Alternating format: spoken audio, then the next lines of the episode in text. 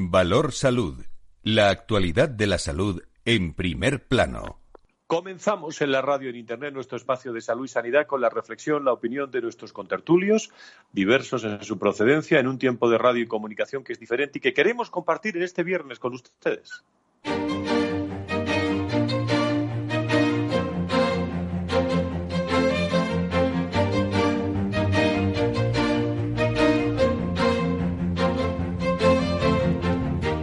Valor Salud es un espacio de actualidad de la salud con todos sus protagonistas, personas y empresas. Con Francisco García Cabello. Muy buenos días, queridos amigos, queridas amigas. Bienvenidos a Valor Salud en este 19 de junio del 2020.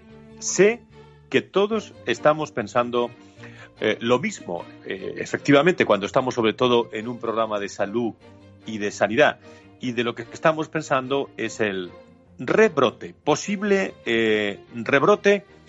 Eh, saben que, todos los datos que tenemos nos lleva precisamente a otro brote en Alemania, que obliga incluso a poner en, cuarentena un edificio con, eh, con 700 personas, un gobierno el de nuestro país, que va a destinar 4.262 millones de euros a impulsar la recuperación del turismo en España, uno de los sectores más azotados por la pandemia del coronavirus, y lo va a hacer cuando se ha sabido en las últimas horas que en Algeciras, en Andalucía, en Cádiz, acaba de aparecer un eh, nuevo afectado y un fallecido también, o dos nuevos afectados y un fallecido por este coronavirus, lo cual ha hecho que las autoridades también, sobre todo a nivel de, alcaldía de Algeciras, pongan, eh, iba a decir en cuarentena, pongan precisamente o se pongan en guardia ante un posible rebrote eh, en la ciudad gaditana de, de Algeciras.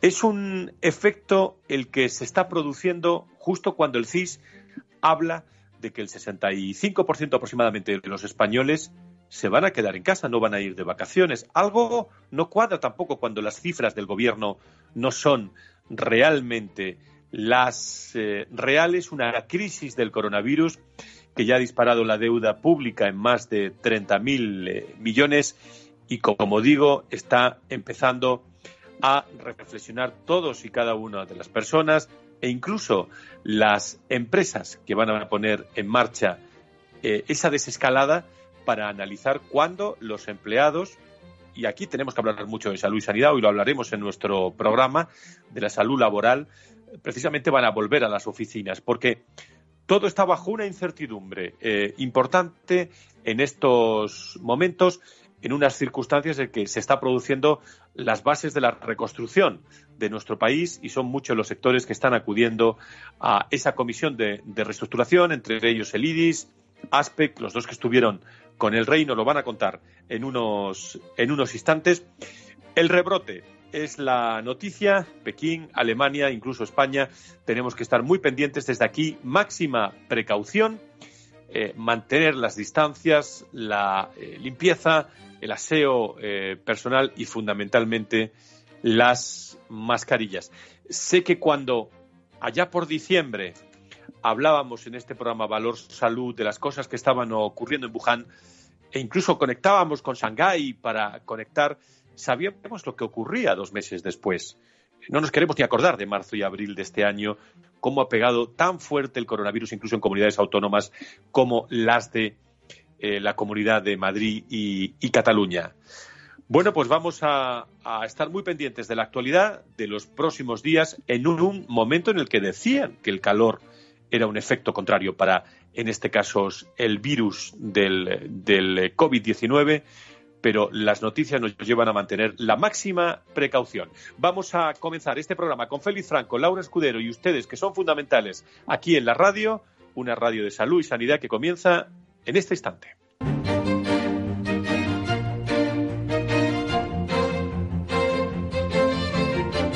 Valor Salud. La actualidad de la salud en primer plano. Vamos en primer lugar, si les parece, nos están esperando desde IDIS también para que nos cuenten eh, qué tal eh, pues esa recepción con el, eh, con el rey. Vamos a conectar con Laura Escudero hasta esta hora de la mañana. Doña Laura, muy buenos días, bienvenida. Muy buenos días, Fran. Bueno, pues ¿cómo, ¿cómo, amanecemos? Sobre todo pendientes de Pekín, de Alemania, de algunos datos de rebrotes que hemos conocido en las últimas horas. Cuéntanos algunos datos de, de, las comunidades autónomas en esta jornada de viernes.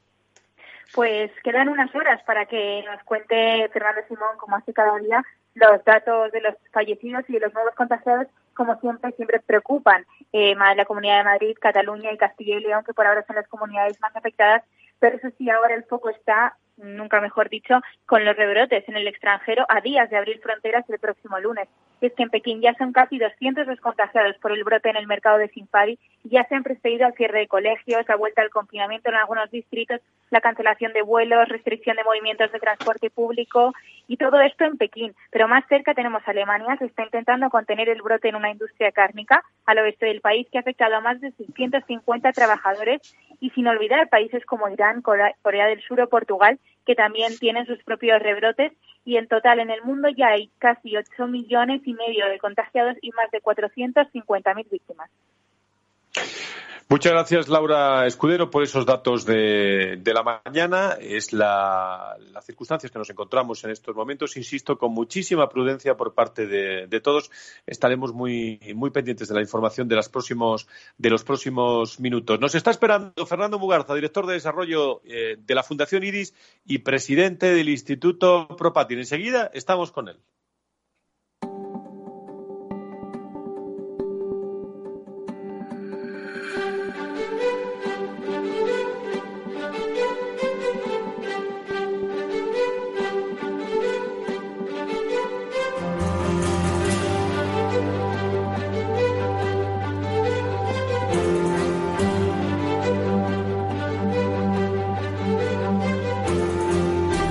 En Valor Salud en directo las mañanas de los sábados eh, de 10 a de los viernes, mejor dicho, de 10 a 11, de 9 a 10 en las Islas Canarias con la actualidad de la salud y la sanidad aquí en, eh, en Capital Radio. No sabe la alegría que me da saludar al doctor Mugarza, don Fernando, mm, eh, director de desarrollo de comunicación de la Fundación IDIS. Don Fernando Mugarza, doctor, muy buenas, muy buenos días.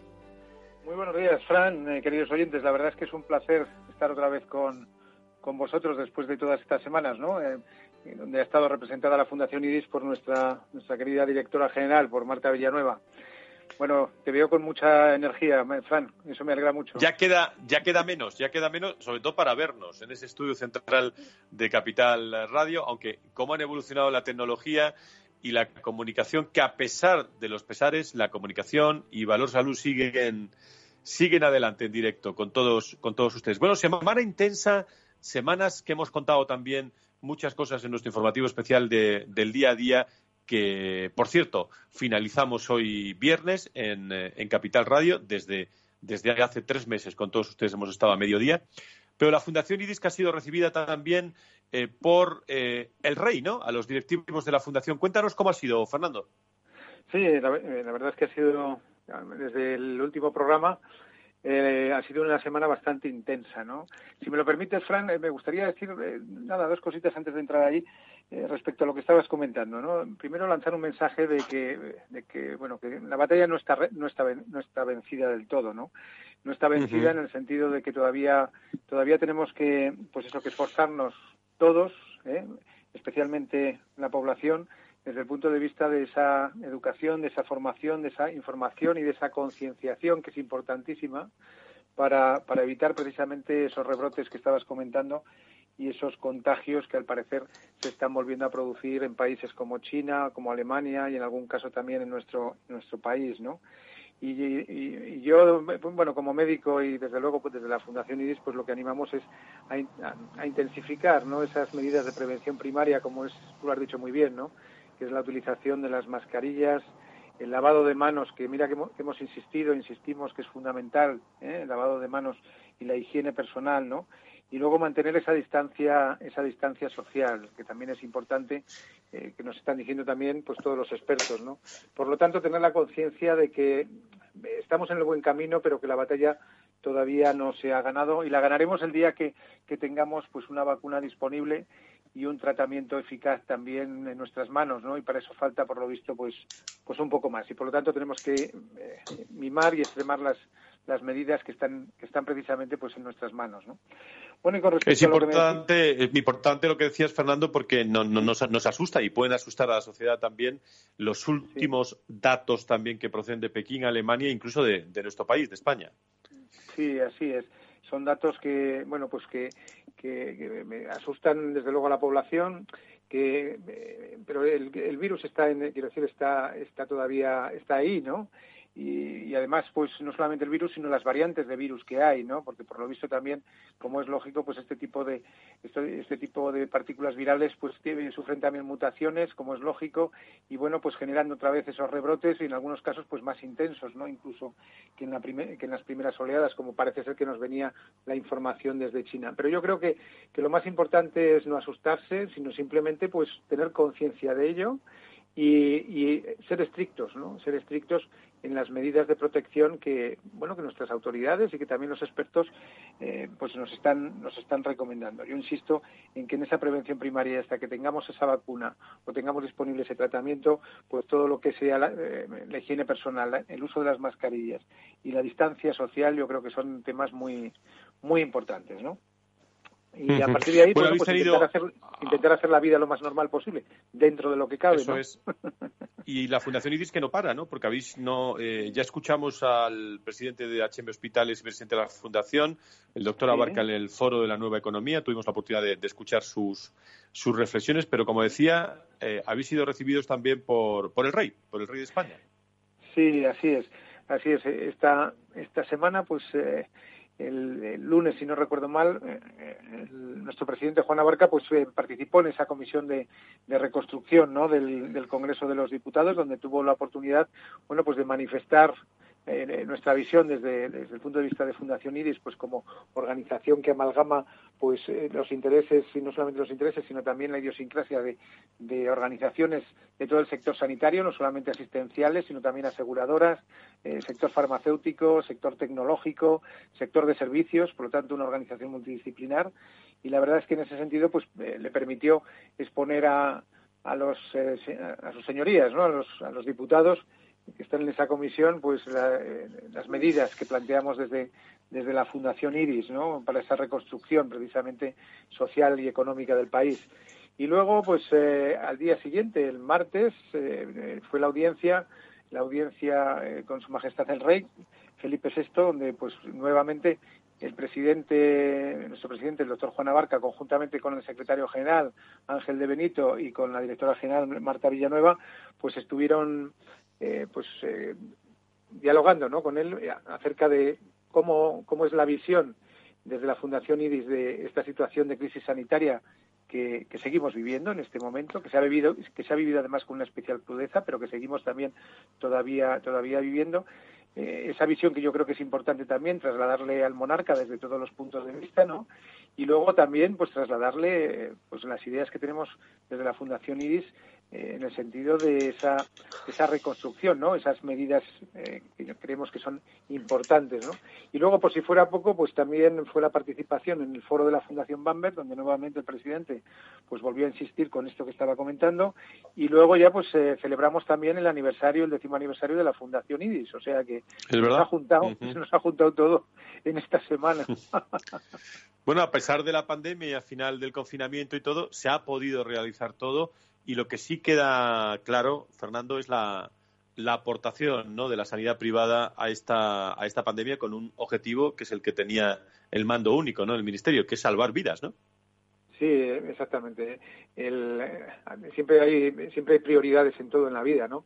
Y en este caso, tú lo has dicho muy bien, pues la primera prioridad es salvar vidas que es en lo que en lo que todo el sistema sanitario público y privado pues ha estado ha estado y está y sigue estando ocupado no no solamente en salvar vidas sino también en tratar en tratar de controlar no esta pandemia que nos que nos ha sobrevenido no eh, controlarla y también monitorizarla, porque eh, de ahí la importancia de los test ¿no? que se están haciendo pues de una forma ya más extensiva en ese sentido en nuestro país, ¿no? para identificar precisamente, pues por ejemplo, esas personas que son, eh, bueno, pues que son asintomáticas, que tienen eh, que tienen el virus y que en definitiva pues es importante también conocer que lo tienen para para poder eh, eh, hacer ese aislamiento social no para evitar su su difusión no y luego pues a continuación viene como dicen la reconstrucción de aquello que se ha hibernado no que en ese sentido pues es el país.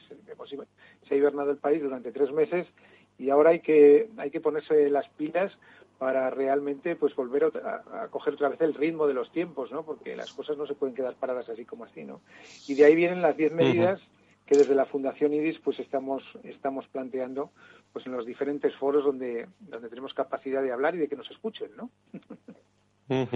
Eh, desde, desde el punto de vista de la fundación eh, de la fundación IDIS, eh, bueno, Dios, Dios quiera que no haya ningún ningún rebrote iba a decir importante, todos son importantes, pero trascendental como, como la última pandemia. Pero la pregunta es, ¿se queda tocada la sanidad privada, eh, Fernando, de, esta eh, profunda, profunda crisis en la que, bueno, escuchábamos al doctor Abarca también en la Fundación Foro de la Nueva Economía, se, hablaba de, cuidar a la sociedad eh, sin pensar en otras cosas, pero ¿ha sufrido mucho, iba a decir, por dentro la sanidad privada en nuestro país? Bueno, yo creo que la sanidad, quiero decir, pues ha sufrido pues todo el impacto, ¿no? De, lo que ha sido esta esta crisis, esta pandemia y esta situación que nos ha traído el, coronavirus, la COVID-19, ¿no? que ya todos conocemos. ¿eh? Tanto la sanidad pública como, como, la sanidad privada. No hay nada más que ver pues todo el esfuerzo de, los profesionales que han estado pues al pie del cañón y además pues pues eh, atendiendo eh, muy por encima incluso de su, de su bueno pues, de su deber profesional pues todo aquello que les ha llegado no pacientes familiares en fin la labor ha sido inmensa y yo diría que extenuante no muy por encima de las muchas veces de las posibilidades no con lo cual yo creo que ahí hay un agradecimiento inmenso de toda la sociedad hacia hacia ellos. Desde el punto de vista de, de la sanidad eh, privada pues efectivamente eh, ha, ha habido un mando único a raíz de de la promulgación del Real Decreto de, por el cual se, eh, se, establece, y se rige el, estado de alarma ¿no? del 14 de marzo, en el cual se establece un, eh, un mando único, ¿no? que es el, Ministerio de Sanidad, eh, en colaboración con las comunidades autónomas, con las diferentes, los diferentes territorios y autonomías. Bueno, a partir de ahí, pues, lógicamente, lo más urgente se transforma también en lo más importante. Entonces hubo que reprogramar toda la actividad, con lo cual, pues digamos que todo estaba al servicio del control de la pandemia, como era como, es lo lógico ¿no? en esta situación de crisis, y no solamente hubo que reprogramar toda la actividad, sino que además hubo que bueno pues eh, hacer un esfuerzo muy especial en la compra de material, en, la, un esfuerzo muy especial en todo lo relacionado con, con la innovación, un esfuerzo muy especial también por parte de la sanidad privada desde el punto de vista de contratación de profesionales, ¿no? Y un esfuerzo también muy grande y muy importante de eh, buscar nuevos espacios, ¿no? Donde, donde poder alojar a los pacientes que, que llegaban en aquella época, pues digamos que llegamos pues eh, a miles, ¿no? Y por lo tanto, pues eso significó un estrés importante, ¿no? Poco a poco las cosas eh, han ido han ido volviendo a su a su sitio, aunque lógicamente todavía pues tenemos casos, ¿no? Pero lo que sí que lo que sí que es cierto es que claro, pues esa situación de, de desprogramación, reprogramación de actividad pues ha significado un impacto y significa un impacto dentro de la sanidad privada, ¿no? Por eso es por lo que desde ASPE, por ejemplo, desde la patronal, pues se han eh, solicitado también una serie de medidas, pues porque lógicamente este sector, que además es fundamental para bueno pues para la sostenibilidad y viabilidad del propio sistema sanitario público porque aquí en el sistema sanitario privado o el sistema sanitario privado atiende a cerca de 11 millones de personas en nuestro país que son los que tienen un aseguramiento privado no descarga de una forma muy importante a la presión asistencial y financiera del sistema sanitario público no y por tanto pues eh, lógicamente eh, hay que reconocer ese esfuerzo que se ha hecho y, y poner atención precisamente a esas medidas que, insisto, desde la patronal, desde ASPE, pues se han manifestado, ¿no? Has mencionado ASPE y creo que tenemos en línea al presidente de ASPE de la patronal, don Carlos Ruz, os podéis saludar. Don Carlos, encantado de saludarle. Muy buenos días. Hola, ¿qué tal? Muy buenos días, Fran. Fernando, Fernando encantado de escucharte. ¿Qué te dijo? vamos, a vamos a recordar, ¿qué te dijo Su Majestad el Rey, don Carlos?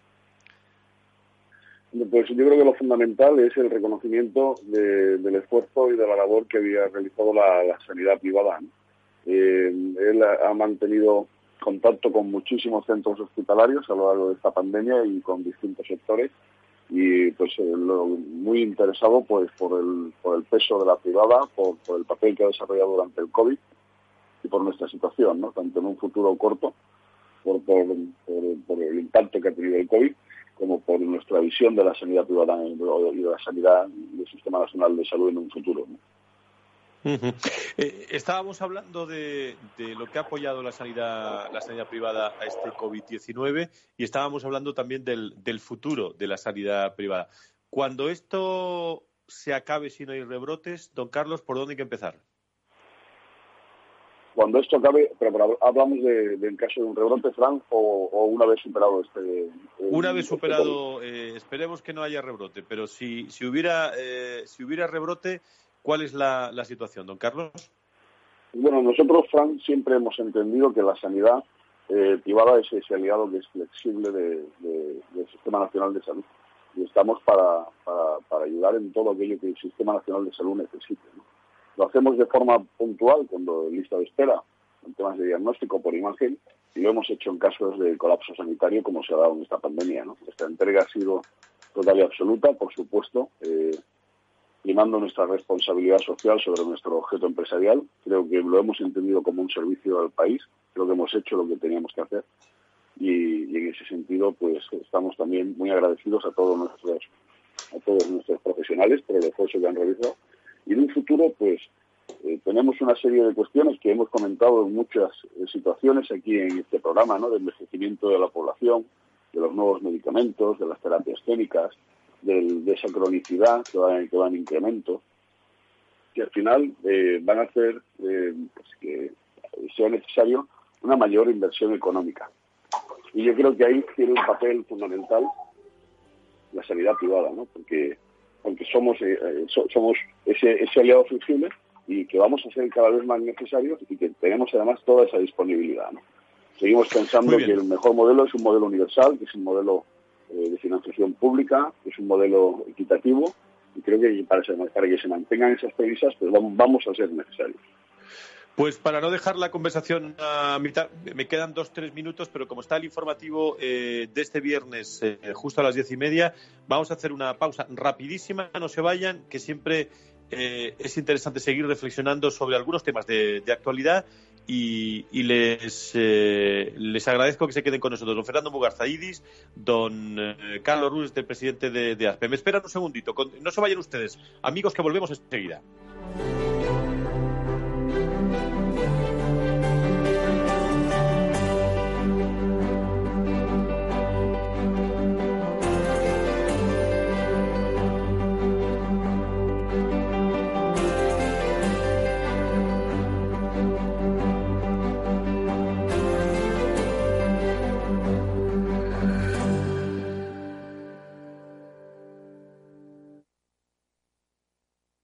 Si tus prospectos comerciales te resultan perfectos desconocidos, ahora puedes conseguir toda la información necesaria para que tus decisiones no impliquen riesgos para tu empresa. Informes la empresa líder en información comercial, financiera, sectorial y de marketing, con acceso online a más de 350 millones de empresas en todo el mundo. Infórmate en el 902-176-076. Informa.es. Business by Data.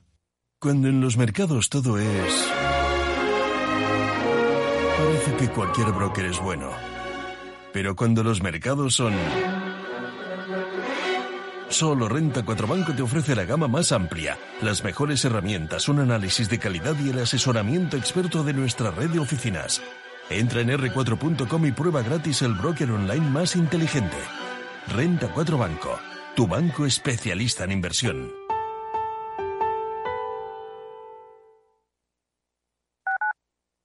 Capital Radio Madrid 105.7 ¿Qué le diría Cervantes al presidente del gobierno o Voltaire a la oposición?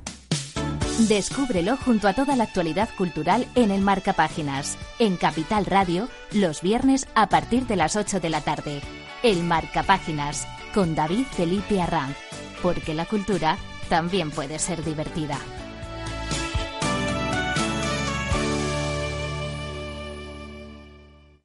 Esto te estás perdiendo si no escuchas a Luis Vicente Muñoz en Capital, La Bolsa y la Vida. si Argentina resbala, puede haber un efecto contagio en América Latina. Y los intereses de las empresas americanas, españolas y europeas en Argentina son importantes, ¿no? Con lo cual yo creo que va a haber un apoyo político importante y eso va a facilitar la negociación. No te confundas. Capital, la bolsa y la vida. El original. Con Luis Vicente Muñoz.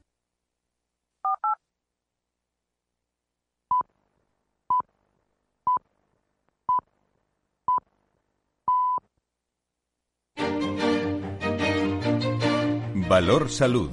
La actualidad de la salud en primer plano.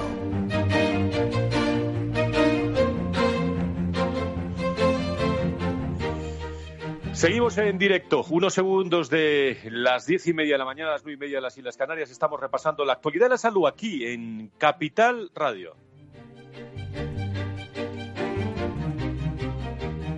Saben que nuestros contertulios, diversos en su procedencia, lo cuentan de otra forma y, eso es de agradecer en un momento en el que hay tantas noticias de salud y sanidad. No se han marchado, estaban, eh, estábamos charlando tranquilamente en tertulia con Fernando Mugarza, director de desarrollo del IDIS, eh, y también con el presidente de ASPE que está con nosotros, Carlos, Carlos Rus. Bueno, a los dos os pregunto, eh, bueno, alguna de las medidas que habéis propuesto tanto en el eh, espacio del Congreso de los Diputados del, Gabinete de Reconstrucción, como las que habéis charlado con el Rey en las últimas horas, ¿qué prioridad le damos eh, después de este COVID-19 a las que se tienen que poner en marcha desde ya y que no esa salida privada sin, sin esas medidas? ¿Cuáles son, Carlos, Fernando, Fernando, Carlos? Pues, pues mira, eh, ah, yo, te diría dos de una forma muy resumida, ¿no? Una, que en caso de un rebrote hay que hilar fino, hay que tomar medidas en base a las circunstancias de cada territorio. Hasta ahora se han tomado medidas que han sido eh, drásticas y seguro necesarias y a nivel de todo el país. Igual que hemos hecho una desescalada, pues en caso necesario una escalada. Y, en, y futuro, pues que en el futuro el Sistema Nacional de Salud, que no vale el café para todos. Hay que, hay que necesitamos un sistema no solo eficaz, sino que sea también eficiente y donde hay un modelo de gestión pues que, permita que se dé esa, esa eficiencia. Sí, bueno, pues en, esa línea que comenta Carlos, eh, desde la Fundación IDES también, pues, eh, quiero decir, pues, eh, enfatizaríamos, ¿no? Aspectos como, por ejemplo, la creación de esa agencia estatal, ¿no? De salud pública que pueda coordinar y controlar, pues, todas las medidas de salud pública de las comunidades autónomas, donde hay una participación ¿no? por parte del Estado y también de los propios territorios, que yo creo que eso es importante de cara a, bueno, pues a estas nuevas formas de, enfermar a, las que nos, a las que nos enfrentamos, ¿no? estas nuevas pandemias que van surgiendo. ¿no? Y luego, independientemente de este tema más puntual, pues aspectos, eh, digamos, eh, más, eh, más del día a día, ¿no? que yo creo que es importante. Lo primero, la financiación del sistema público de salud con ese incremento que venimos diciendo desde la Fundación y desde esos dos puntos porcentuales para recuperar al menos todo lo que se ha perdido desde el año 2008, ¿no? Analizar en profundidad el tema del catálogo de prestaciones, ¿no? De servicios y prestaciones, que yo creo que también es un tema muy importante. Eh, no dejar atrás todo el tema de la digitalización y todo lo que es la innovación desde el punto de vista de las tecnologías de la información y la comunicación, con la historia clínica interoperable o la receta o la receta médica electrónica, ¿no? Eh, muy importante también la publicación de resultados de salud. Eh, y además, eh, quiero decir que ese, tema yo creo que es, que es clave, ¿no? Todos tenemos derecho a, conocer los resultados que se van produciendo en los diferentes entornos y servicios, ¿no? Pues para tomar las decisiones ya pertinentes una vez que el paciente, que esta es otra de las medidas, pues es corresponsable o somos corresponsables de nuestra propia salud, pero para ser corresponsables de nuestra propia salud tenemos que conocer primero los datos, ¿no? Y eso es importante, ¿no? Sí que sí que es cierto que, es muy importante también impulsar el papel de los profesionales, ¿no? El reconocimiento del esfuerzo, el reconocimiento también pues eh, a esos objetivos alcanzados o, la estabilidad laboral, que también es uno de los temas que hemos comentado. El papel importantísimo de la enfermería, por supuesto de los médicos, ¿no? Eh, otros aspectos también muy importantes es la comunicación con la población, que también se ha transmitido pues tanto en la Comisión de Reconstrucción como a su majestad el Rey, ¿no? Todo lo que es la medicina preventiva y la medicina eh, en ese sentido poblacional, ¿no? Para que cada uno de nosotros seamos también conscientes, ¿no? De, del impacto que, se genera en el sistema, ¿no? Al fin y al cabo, el sistema sanitario es un sistema que nos pertenece a todos, ¿no? Y para, y para terminar, pues dos puntos. Uno que es la innovación, que no, no podemos perder el tren de la innovación en nuestro país desde el punto de vista de la sanidad. Y luego retomar o recuperar o relanzar o impulsar la confianza entre el sector sanitario público y privado y buena muestra de ello ha sido precisamente esta crisis de la COVID-19 en el que se ha demostrado que la colaboración público-privada es esencial siempre, especialmente en estos casos, y que desde luego la utilización de todos los recursos disponibles por parte del sistema es eh, esencial y cada día más. Y como bien decía Carlos, especialmente cuando nos enfrentamos a entornos de cronicidad, de envejecimiento, de incremento de la presión asistencial y de incremento, como es lógico, de la presión financiera. O sumamos todos o, realmente va a ser muy complicado afrontar los retos que vienen del futuro. Pues vamos a, esperar la palabra con la que hemos comenzado este Valor Salud de hoy, de hoy viernes, eh, de esta jornada de 19 de junio, es rebrote. Vamos a esperar a tener esperanza en que podamos eh, sobrellevar bien todas las noticias que nos llegan a nivel internacional de Pekín y Alemania, incluso también algunas de España, y que bueno puedan pasar todos los españoles unas buenas eh, unas buenas vacaciones, ¿no? Eh, queridos amigos. Sí, así es. Eh, aunque tú has dicho la cifra, ¿no? Yo me he quedado también un poco, no sé qué, pensarás, Carlos, pero yo me he quedado así un poco parado cuando has dicho lo del 65% de los españoles. No lo sabía, no lo conocía. Que, según te he entendido, parece ser que no, no van a disfrutar o no van a salir, ¿no? Mejor dicho, tendrán sus vacaciones, pero no van a salir de, del sitio. si te crees los datos del CIS, son esos datos. Ah, bueno, vale. es una buena puntualización. Bueno, yo, creo que a medida que van pasando las semanas, cada vez vemos que hay una mayor vuelta a la normalidad y espero que esa cifra no, no, sea cierta. Lo que sí es cierto es que estamos en una nueva en una nueva normalidad, no más que en una nueva, en una, una nueva realidad, la que vamos a tener que convivir con el virus y es importante pues que vivamos con normalidad, pero que mantengamos ese distanciamiento social, que sigamos utilizando las medidas de higiene, que se use la mascarilla, es decir, que, seamos conscientes de que seguimos conviviendo con el virus y lo vamos a seguir haciendo hasta que tengamos esa vacuna, ¿no? Eso es, y no, y no se nos olvide pues que yo, que yo eh, soy muy insistente, ya sé que soy muy machacón, muy pesado, eh, soy muy insistente con el tema del lavado de las manos, por favor. El lavado de las manos, la higienización de las manos, la higiene personal en su conjunto, pero sobre todo el lavado de las manos. Muy importante, bueno, a lo que ha dicho Carlos. Me alegra mucho saludarles. Me está esperando un amigo mío y vuestro también, que es José María Martínez y desde Consalud también, que acaban de crear ese observatorio de economía de la salud. Vamos a hablar con ellos en unos instantes en directo aquí en Valor Salud. Carlos Ruz, presidente de ASPE. Don Fernando Mugarza, doctor Mugarza, director de desarrollo y presidente de Propatien. Tenemos que hablar tranquilamente de Propatien un día, ¿eh? eh si no, el, el, el viernes que viene despacio, ¿eh? Encantadísimo de la vida, ya sabes. Fran, Amanda. Pues muchísimas gracias, Fran. Pues un abrazo a los dos. Que tengáis un magnífico fin de semana. Lo mismo. Igualmente. Un, buen fin de semana. Muchísimas gracias. A todos. ¿Cómo está cambiando el coronavirus nuestro día a día? En Capital Radio te lo contamos. Especial informativo Crisis del Coronavirus, de lunes a viernes de 2 a 3 y media de la tarde. La sanidad con Francisco García Cabello, la movilidad y los transportes con Chimo Ortega y las áreas de interior y defensa con Federico Quevedo.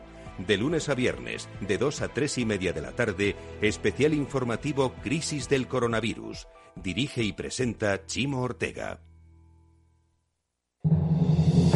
En un mundo globalizado y cambiante, los grandes debates de la actualidad cobran más sentido que nunca. Cada lunes, a las 10 de la noche, Víctor Arribas analiza en Capital Radio los principales acontecimientos internacionales y cómo nos afectan a los españoles. Atalayar, las claves del mundo en tus manos, en Capital Radio. Valor Salud la actualidad del mundo de la salud con sus personas y empresas.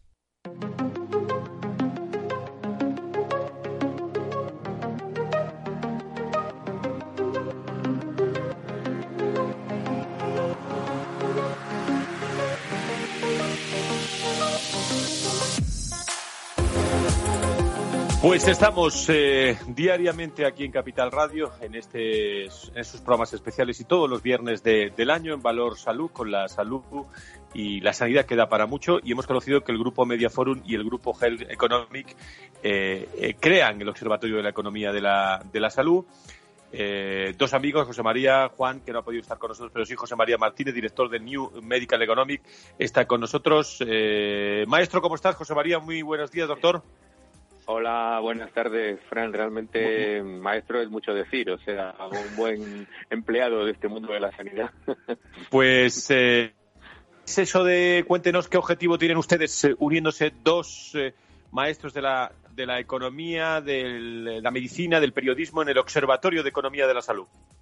Bueno, yo creo que estamos respondiendo a una necesidad que hay muchas publicaciones, debates, coloquios de farmacoeconomía, de clínica, de incluso de gestión de gestión sanitaria, no hay tantas, pero hay algunas, en Medical Economics y con salud proporcionamos la mayor parte de ellas, pero no existía realmente ninguna de economía de la salud específica. Hay estudios sueltos que hacen fundaciones, institutos, etcétera, magnífico, por supuesto, pero son estudios coyunturales, puntuales, y entonces realmente hacía falta un, un sitio donde se debata día a día, continuadamente, sobre economía de la salud.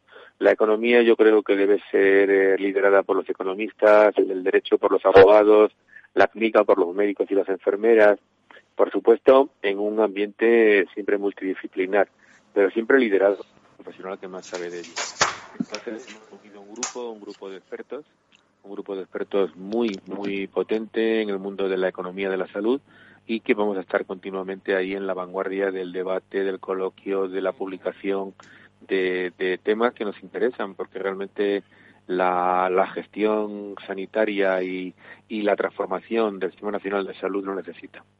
Es, es muy importante analizar, eh, José María Martínez, como director de New Medical Economic, bueno, que estamos pasando una crisis sanitaria que nos ha llevado a una crisis económica y que, analizando el horizonte, eh, no sé si hay algunas pistas eh, o algunos focos o alguna luz para clarificar el futuro de esta economía fruto de, esa crisis sanitaria. José María. Bueno, yo, yo creo que realmente debe ser un enfoque profundamente profundo, importante y sobre todo hecho por, por verdaderos expertos, que es la historia. Todo el mundo habla de temas es muy fácil, quizá incluso yo el primero en algunos temas que no conozco tanto, pero realmente eh, deben de haber siempre los expertos en cada tema. Y nuestro foro pretende reunir a los mejores expertos y, dar opiniones sobre ellos, sobre la, necesaria, imprescindible reforma que hace falta de nuestro sistema de salud. El sistema de salud que estaba eh, pues un tanto eh, lento en cuanto a la evolución que ha llegado otros de países occidentales muy cercanos a nosotros.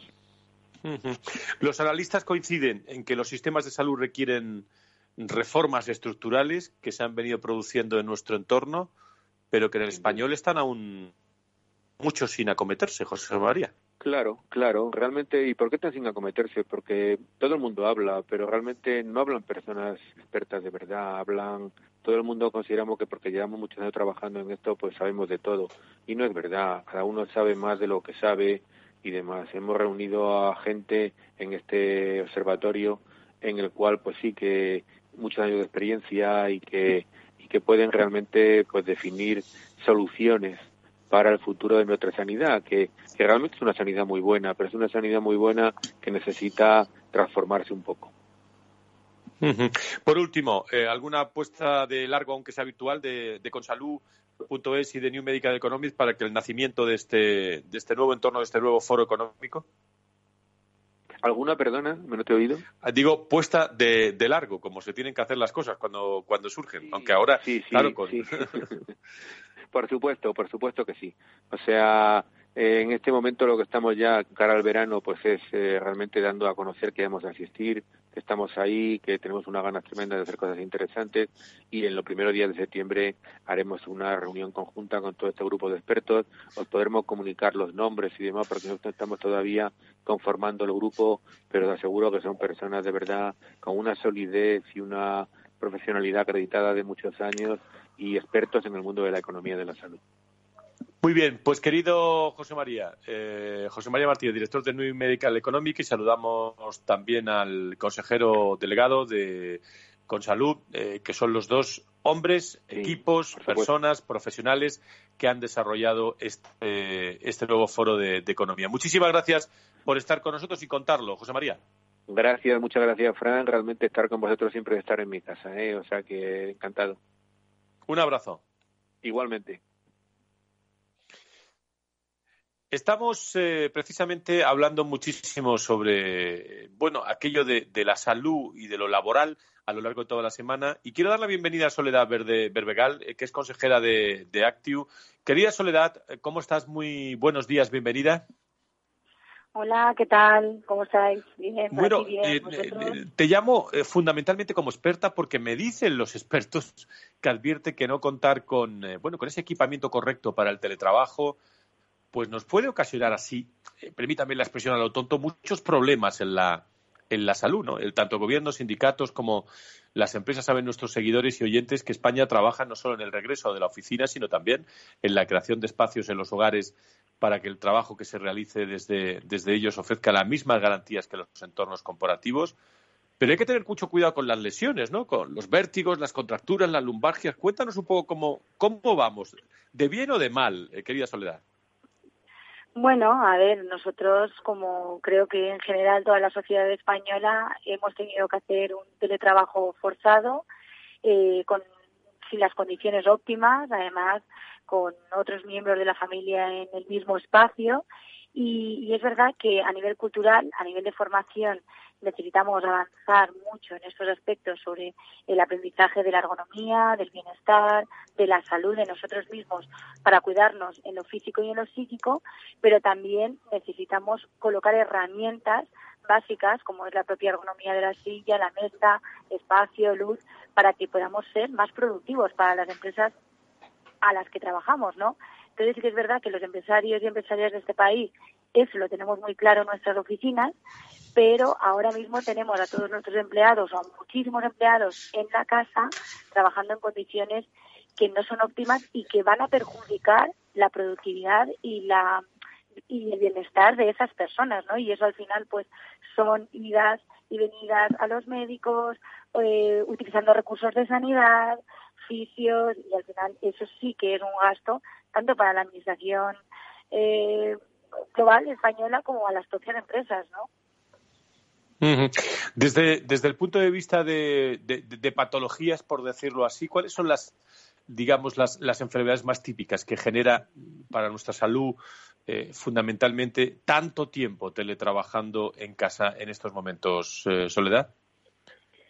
Bueno, es que son infinidad. Bueno, hay una parte, digamos, psíquica, que en esa no vamos a entrar, ¿vale? Pero lo que es la, la, la física, ¿no? Tenemos por lesiones de musculoesqueléticas causadas por malas posturas, tenemos fatiga visual y mental, hormigón en las piernas, vértigos, contracturas lumbargia, tendinitis, lipoatrofia eh, muscular, o sea que hay un sinfín de enfermedades eh, que están asociadas a un mal uso o un mal consumo del asiento o del espacio de trabajo, ¿no? aquí, por ejemplo, nosotros que, llevamos tantísimos años fabricando producto ergonómico, sabemos que es muy necesario trabajar sentado, trabajar de pie, a altura de mesa adecuada, para que, bueno, pues de alguna manera todo lo que es tu postura y todo lo que es tu cuerpo esté compensado, sillas que te permiten mover, que se adaptan a tu cuerpo. En ese sentido, estos elementos o estos recursos pueden favorecer eh, el bienestar y el día a día de las personas. Y, en ese sentido pensamos que si los trabajadores están trabajando para nuestras empresas y lo están haciendo en unas condiciones en la oficina que cumplen con exigencias UNE, normativas internacionales, en temas de ergonomía y confort, por supuesto también tendríamos que conseguir que lo hagan desde cualquier lugar, no ya no es la casa, sino en los coworking o en el lobby del hotel o desde donde puedan trabajar, porque no es lo mismo trabajar una hora que ocho, ¿no? en una silla de salón de comedor o una silla de, trabajo preparada para ello. Pues Soledad, desde Actiu, danos un consejo. Esta mañana de sábado o de viernes, mejor dicho, danos una, eh, un consejo eh, especial para, para estos tiempos que, que corren sobre, pues bueno, cómo, cómo mejorar nuestra salud en el teletrabajo. Pues mi consejo es que, hay que invertir en salud, que hay que invertir en herramientas que nos hagan mejores y que nosotros tendríamos que adaptar nuestras casas para poder tener ese espacio de concentración, con una acústica preparada, con la capacidad de trabajar cambiando posturas, sentado y de pie, y sobre todo con elementos eh, de mobiliario que sean ergonómicos, confortables y que te permitan tener esa sensación de calma, tranquilidad y bienestar en tu día a día, ¿no? Y que eso no te procure efectos negativos que al final te lo va a repercutir en tu día a día del trabajo y con respecto a tu empresa o a tu propio proyecto personal o profesional. Pues vamos a hacer caso a los expertos. Soledad Berbegal, consejera de Actu, gracias por darnos esos consejos del trabajo y la salud y tantos tiempos como nos pegamos junto al ordenador y, en ocasiones mal sentados. Muchísimas gracias por estar con nosotros. Muy buenos días. Gracias a vosotros por dar altavoz a, a estos temas tan interesantes y en estos momentos, sobre todo, de trabajo en casa. Gracias. ¿Cómo innovar en nuestra empresa? ¿Cómo desarrollar nuevas ideas? ¿Cómo adoptar el mundo digital? Nosotros no tenemos las respuestas a esas preguntas, pero sí que te vamos a mostrar el camino para que las encuentres. De lunes a jueves a las seis y media de la tarde, After Work, en Capital Radio, con Eduardo Castillo. Valor Salud. La actualidad de la salud en primer plano. José Ignacio Nieto es experto en políticas sanitarias en nuestro país y, ex consejero de salud de, la comunidad de La Rioja. Querido Nacho, eh, ¿cómo estás? Muy buenos días, bienvenido. Buenos días, pues eh, bien, seguimos, seguimos bien en toda esta, en toda esta etapa eh, de salud y, bueno, pues ya esperando que, que llegue el domingo, día 21, ¿no? Para que se haya acabado el estado de alarma, a ver qué somos capaces de hacer en ese, en ese momento. Va a ser una continuación de lo que había hasta ahora, pero a ver si empezamos a aclararnos algunas cuestiones, ¿no? Que, no será que no será malo para saber todos qué es lo que tenemos que hacer y dónde tenemos que estar. ¿Qué percepción tienes, Nacho? Eh, comenzaba el programa con una palabra, rebrote, a tenor de, de las eh, noticias que nos llegan a nivel internacional, incluso de algunas de, España en este, en este viernes. ¿Cuál es tu impresión? Mira, yo pienso que tenemos que ser capaces de equilibrar dos cuestiones. Una es que puede que, en teoría, y pensando en la salud, que es muy importante, si estuviésemos todos confinados y, cerrados y no nos movemos y todos en casa, pues a lo mejor eh, tenía un efecto positivo. Pero eso es absolutamente imposible. Es, impensable estar en una situación eh, de, esa, de esa naturaleza más que un tiempo, o sea, siendo temporal como ha sido hasta ahora. Por lo tanto, lo que tenemos que hacer es tanto los, eh, las personas, los ciudadanos, como las administraciones, los responsables sanitarios y políticos, es tener las actuaciones, tomar las medidas y estar preparados por si ese rebrote llega.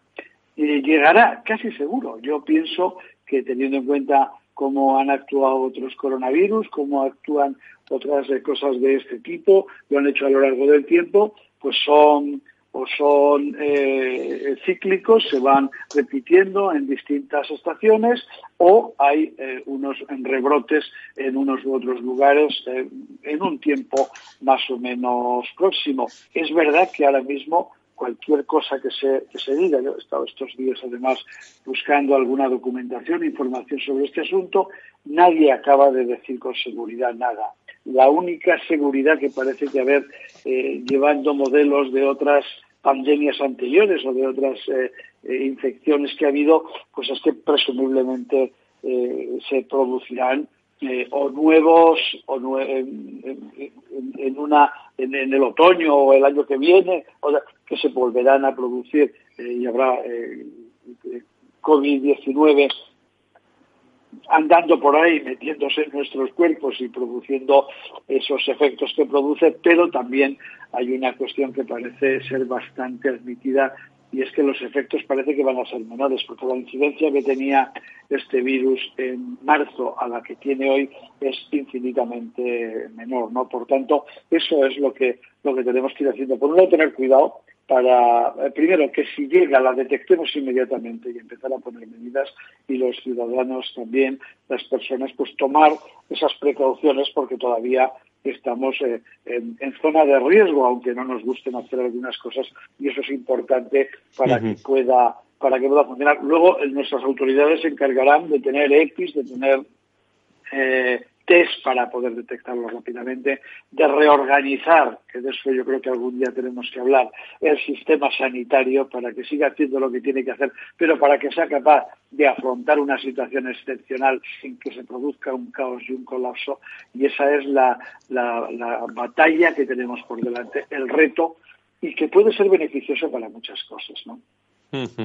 Antonio Burgueño, director de, sanitario. Eso es. Antonio Burgueño es director del Proyecto Impulso, tertulia final de este programa Valor Salud. Don Antonio, encantado de saludarle. Muy buenos días. Don Antonio. Bien, no sabía si era el claxon de un coche o era el sonido realmente del, teléfono, pero continúo con, Nacho Nieto. ¿Hay alguna razón para que llevamos 12 días, prácticamente 13 ya, sin conocer datos del, gobierno de, fallecidos, eh, Nacho? Hombre, me lo pones muy fácil. Me lo pones muy fácil, Fran. Eh, yo creo que es ya eh, en esta etapa final nos, han estado engañando un poco o mucho durante todo el tiempo. Esto yo creo que, que, la verdad es algo que ya en todos los sitios se comenta, los comentarios, que desde creo que es el 7 de junio se haya congelado la cifra y que se diga, la cifra es esta, aunque todos los días y todas las semanas han aumentado, pero el número total no se mueve. ¿Qué está pasando? Hombre, eso cuando menos vamos a decir eh, que no que no es que no es serio, que no es serio.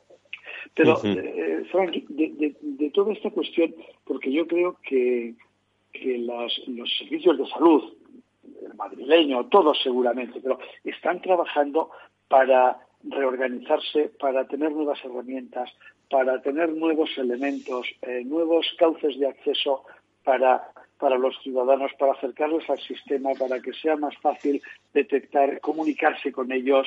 Eh, creo que esa, esa parte es muy importante y eso hay que aprovecharlo, hay que aprovecharlo muchísimo. ¿no? Tú sabes que yo pienso que una, que una parte muy importante de lo que el sistema mm, sanitario debe hacer próximamente es eh, utilizar mucho más las herramientas, llamémosle digitales, las TIC, las, eh, hacer esa, esa sanidad digital y tener eh, también que sus profesionales sanitarios sigan siendo mm, muy buenos, sean mucho mejores, pero sean capaces de utilizar esas herramientas que les van a, a permitir atender a más personas, atenderlas mejor, atenderlas antes, atenderlas con más seguridad y, bueno, también eh, poder trabajar de una forma quizá un poco más relajada y mejor, ¿no? Yo esto, de verdad que eh, dicho así puede parecer un cúmulo de tonterías, pero yo creo que es fácilmente explicable y entendible eh, lo que este tipo de cuestiones. Es verdad que siempre estas cosas suponen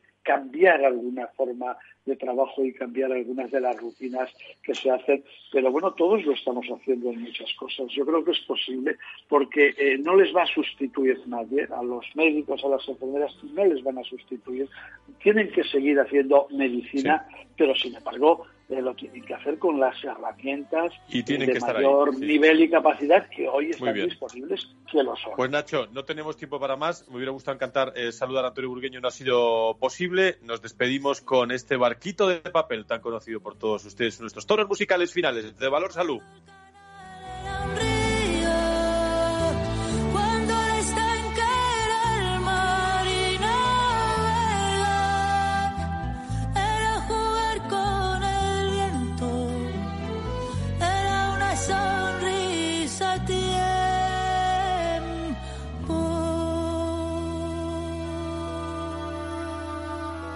Valor Salud. La actualidad de la salud en primer plano.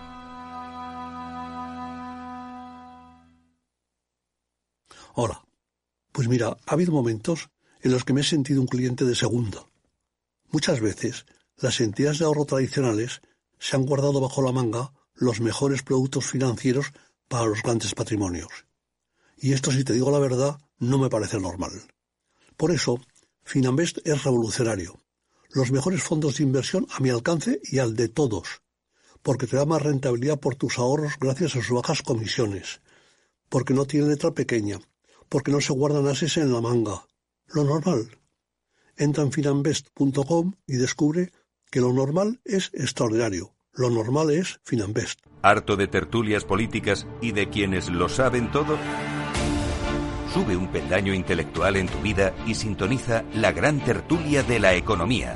Un debate pragmático y sin afinidades que revela las grandes transformaciones de nuestros días, con figuras de gran talla económica como Pedro Esbarz, Ramón Tamames, Francisco Navarro, César Arranz, Hermenegildo Altozano, Isabel Aguilera, Manuel Moreu, Juan José Rubio y Fernando Zunzunegui, entre otros. La gran tertulia de la economía, cada mañana a las 8 y 20 en Capital, La Bolsa y la Vida, con Luis Vicente Muñoz.